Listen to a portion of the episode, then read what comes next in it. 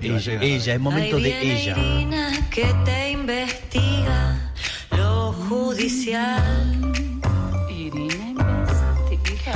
Ella te intima y no escatima en la verdad. Es justa y ambiciosa.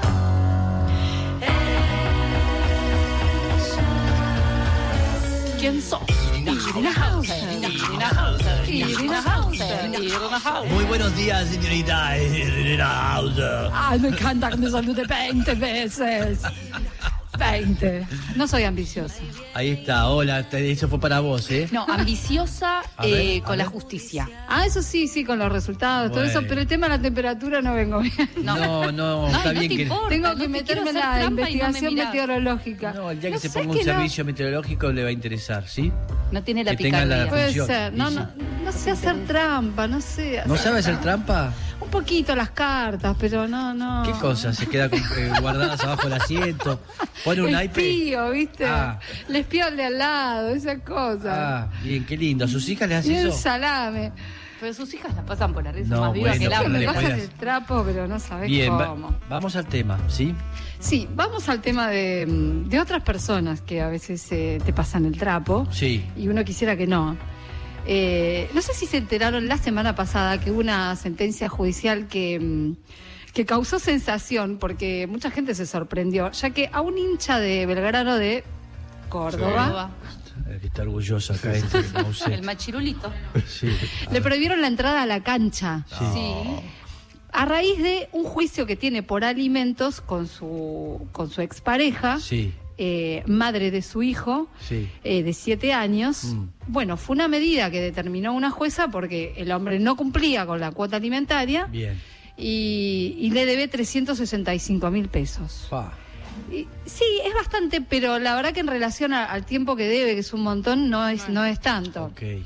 Porque sacás la cuenta y son tipo 10 mil pesos por mes y la verdad que es medio poco. Sí. Eh, Es un jugador de, de, de primera, ¿no? no, un hincha, no, un hincha. es Ah, un un hincha. hincha. es Ah, perdón. un hincha. Esto tiene que ver con estrategias que algunos jueces y juezas empiezan a buscar cuando hay progenitores que no cumplen con eh, justamente eh, la cuota alimentaria que, que representa. Representa poder cubrir una parte de los gastos de, Sí. de- de- de sus hijos. Sí. eh, de educación, de vestimenta, de comida, de Del esparcimiento, de la vida cotidiana. de llevarlo un todo. cumpleaños, de todo. Porque la idea es como que ya me separé y se termina todo, ¿no? No solo la idea, es lo que hace- es lo que hacen muchas Todos. Claro, personas. claro. Ahora te voy a contar algunos numeritos que son impactantes. Pero bueno, esta, esta jueza de Córdoba, Marcela Alejandra Menta, tomó esta determinación, que bueno, que es una de las alternativas que empiezan a buscar jueces y juezas cuando hay un incumplidor que además por ahí pa- resulta que no tiene bienes a su nombre. Mm. O que no hay manera de embargarle nada, no hay la forma de... de plata no es en blanco, entonces Claro. no tenés manera No hay forma de ejecutar la- la cuota. La cuota, exactamente. Bueno, Bien. entonces toma esta decisión que la verdad que fue, o sea, hizo mucho ruido por, por la originalidad y porque, Mm. porque bueno, porque es, es afectar algo que probablemente a este señor le importe mucho. Bien. Eh, hablamos con la abogada, primero para recorrer este caso particular, eh, la abogada de la mujer que hizo la denuncia, ella no, o sea, que está estableciendo esta demanda, ella no está queriendo hablar, sí su abogada que es Alejandra Anglada Torres y nos contaba lo siguiente. En el año 2019 comenzamos con los trámites judiciales para emplazar al progenitor que pague la cuota alimentaria. La actitud del progenitor eh, fue una actitud sumamente pasiva, nunca compareció en el expediente. Es así que las cuotas alimentarias adeudadas se comenzaron a ejecutar. Es así que al día de la fecha eh, su deuda es de 365 mil pesos. Es por eso que tuvimos que pedirle al juzgado ciertas medidas sancionatorias que habilita el Código Civil de la Nación. Estas medidas que pedimos consistían en prohibir el ingreso a todo espectáculo deportivo en el, cual participe Belgrano, la prohibición de salir de la provincia de Córdoba, que se lo inscribe en el registro de deudores morosos, y a su vez, en caso de que sea socio, que se lo dé de baja, y en caso de que quiera ser y formar parte del club, se restrinja esa situación. El objetivo de estas medidas es compeler a que el progenitor cumpla con su con, con la cuota alimentaria y modifique su, su conducta de, de incumplidor. Estamos eh, a la espera de, de que, bueno, de que el progenitor realmente se, se presente. Bien, en, don- en donde más le duele es, ¿no? Donde Claro. que no ir a ver a Belgrano. ¿eh? Exactamente. Sí, qué raro. Pero está Eh, bien. No, porque raro. No, no, no, digo que raro, digo que la forma indudablemente se tiene que hacer cargo y tiene que este, pagar lo que lo que debe, pero eh, buscar la- la- la- el sistema de cada ser humano en donde tenés que encontrar qué es lo que realmente lo motiva y que haga que suspenderle eso que le falta, me hace acordar a los niños, nada más. Y sí, bueno, pero sí. son adultos y hay que buscar la manera Sí, sí, justamente de que cumplan. Sobre esto y sobre las estrategias posibles, eh, nos habló la jueza de familia Victoria Fama, que es, eh, es alguien que viene, es una de las cosas que más aplica por ahí la perspectiva de género acá en la, la ciudad de Buenos Aires, porque también ese es otro tema, ¿no? Eh, no es que el Poder Judicial siempre responde No. bien y de manera eficaz, ¿no? Esto nos decía la doctora Fama. En los procesos de alimentos, una de las cuestiones más complejas es lograr el cobro de la cuota alimentaria cuando el progenitor no tiene bienes a su nombre ni tiene ingresos en blanco. El Código Civil habilita que los jueces y juezas dictemos medidas compulsorias para lograr el efectivo cumplimiento de la cuota, eh, sin indicar cuáles son estas medidas. Fallo reciente habla de una restricción de- del ingreso a, la cancha. Existen otros precedentes donde se ha, eh, se ha prohibido a los progenitores ingresar a distintos lugares de esparcimiento, como canchas de fútbol, como clubes sociales, la suspensión de licencia de conducir, la suspensión o corte de cable, de internet. Y son medidas efectivas, el resultado en general es bastante positivo, porque, por decirlo de alguna manera vulgar, se pega a veces donde más duele, en el momento que ven restringido eh, algún derecho que ellos consideran sustancial, que tiene que ver con estas cuestiones vinculadas con el esparcimiento, cumplen. Bien. Por supuesto que cuando mirás, por ejemplo, los registros de deudores eh, alimentarios que hay en la mayoría de las provincias, Mm. Eh, en general son los varones los, los deudores, los progenitores. Claro. Te voy a dar un ejemplo. En la provincia de Buenos Aires son 2.518 los que están inscriptos ahora, o sea, son denunciados por cuando hay un proceso judicial, Sí. terminan denunciados ahí. Eh, y mujeres son 28. Eh, hay muy poca estadística en general en el país sobre esto, pero se está elaborando cada vez más. Hay dos provincias que hicieron relevamientos muy importantes que además están resultando guías para, eh, para otras provincias y para un relevamiento que se está terminando ahora en la provincia de Buenos Aires y que se va a anunciar de hecho mañana. Y, pero los datos son coincidentes. En La Pampa y en Catamarca, por ejemplo, que se hicieron, se hicieron encuestas eh, con un nivel de detalle importante y lo que, lo que encontrás es que eh, en La Pampa, por ejemplo, el 44% de mujeres no percibe cuota ni aportes para gastos y necesidades de sus hijas por parte del progenitor no conviviente. 44%. No percibe nada. Nada. Nada. Eh, el 23% eh, percibe una cuota, pero no acordada. Ajá. Te pago esto, arreglate. pago esto, Y arreglate. a tra- y anda a trabajar y organizate vos con los pibes, ¿no? Digo, Mm. sumale a eso el tiempo que pasa la madre con el hijo. Bueno, esto para que tengan una, una referencia. En el 58% de los casos se establece por vía judicial, pero Sí. cuando se establece por vía judicial, el 73% no queda conforme con la decisión, porque no le, o sea, no le alcanza, no cubre lo, Sí. lo, lo elemental. Bueno, ese es un poco el, el- son los denominadores comunes que eh, que van, van apareciendo. Y es llamativo esto, los procesos judiciales al final, ahora encontrás una medida que, que hace ruido y demás, pero en general no satisfacen a nadie.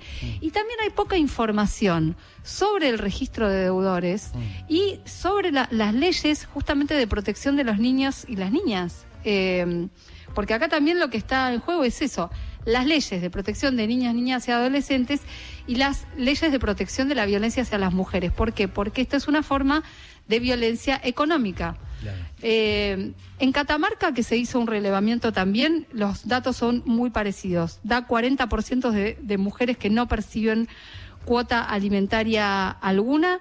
Eh, el 36,9% además dice que esto le afecta en, en todos los, todas, absolutamente todas las esferas de su vida. Y hay otro aspecto que tiene que ver con la vinculación de los progenitores con los hijes. Eh, 56,8% en La Pampa no participa ni se responsabiliza de nada. Fa. De nada, no participan absolutamente en nada. 18, 19,8% en algunas cosas. Eh, 10,9% 10,9% participa siempre, solamente el 10%. El 10% nada más es el que se pone y Es el que está, Cumple. el que cumple, que reparte Sí. eh, lo que corresponde. responsabilidades, Sí. que, que participa, que participa en la crianza, En la ¿no? crianza, claro, claro. El tema Eh, es ese. Básicamente, ¿no? Sí, Me parece que son los dos grandes pilares. Está la deuda alimentaria y está esta cuestión del el desconocimiento del vínculo con, con las y los hijos. Claro. Es, eh, o sea, ignorarlo completamente, ¿no? Es espantoso, ¿no? Porque en lo que se transforma todo, ¿no? Esa, esa idea del amor maravillosa, ese nido eh, que tenían un hijo y qué sé yo, y tengámoslo y este acompañe, y después todo se transforma en una cosa espantosa que son los hijos los que están en el medio. Ese hijo que tuvo y que tiene que alimentarlo y tiene que encontrarse en un futuro, en su vida. eh, tenés, hay una cosa natural que uno se hace cargo de eso.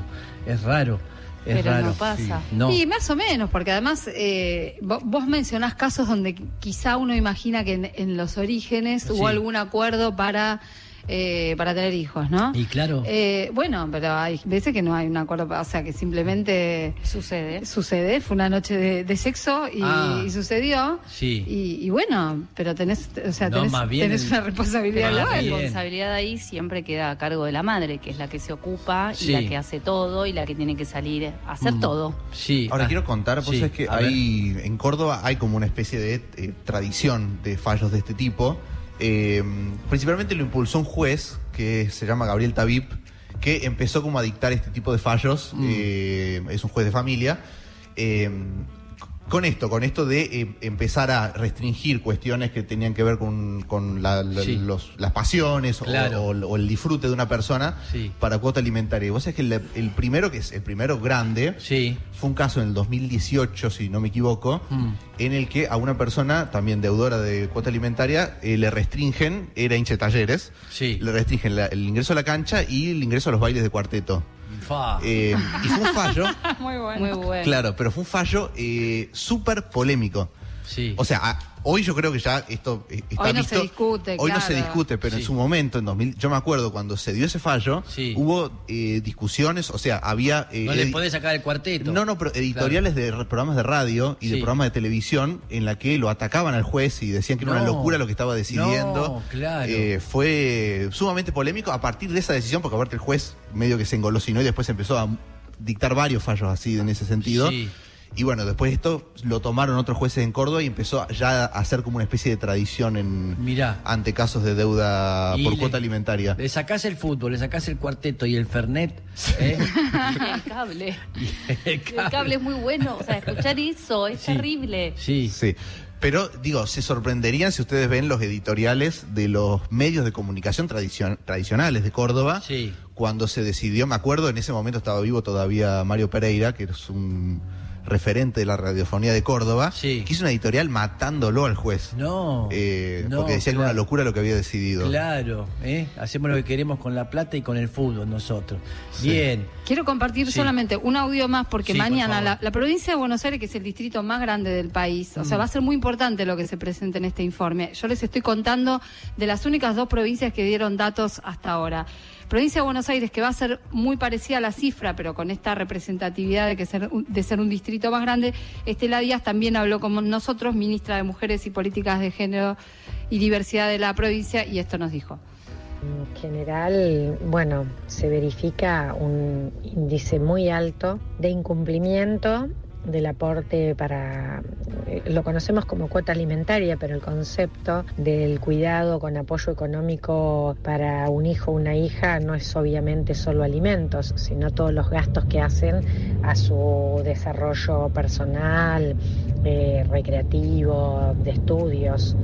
Y en general hay o falta de pago o pagos parciales absolutamente insuficientes y que tienen impacto eh, para la vida de las mujeres en el sentido de desigualdades económicas e incluso de tiempo, porque también aparece una sobrecarga para las mujeres en el cuidado. Y hay un factor, nosotros cerramos el informe con una serie de recomendaciones, pero hay también una ruta crítica que se verifica que tiene que ver con los problemas de el acceso a la justicia en este caso, ¿no? Falta de celeridad, toda una revisión en torno a qué pasa con la regi- la- una herramienta como el registro de morosos alimentarios. Los vamos a mandar con los jueces cordobeses. Ahí está. Y sí, pero está muy bien, ¿eh? Está muy bien lo, lo- lo que se hace, las medidas, lo que está contando, lo que contó Mousset de todo esto, Sí, muy lo que bueno. estás contando. Este, eh, bien, no hay otra. Es así, es la única forma. ¡Qué locura! ¿Eh? ¡Qué locura! ¿Dónde nace uno? ¿Dónde le toca? ¿Eh? ¿Qué tiene ahí? El entorno, qué complicado, Dios mío. Bien, la vida es un Jumanji, señores. Sí, es así.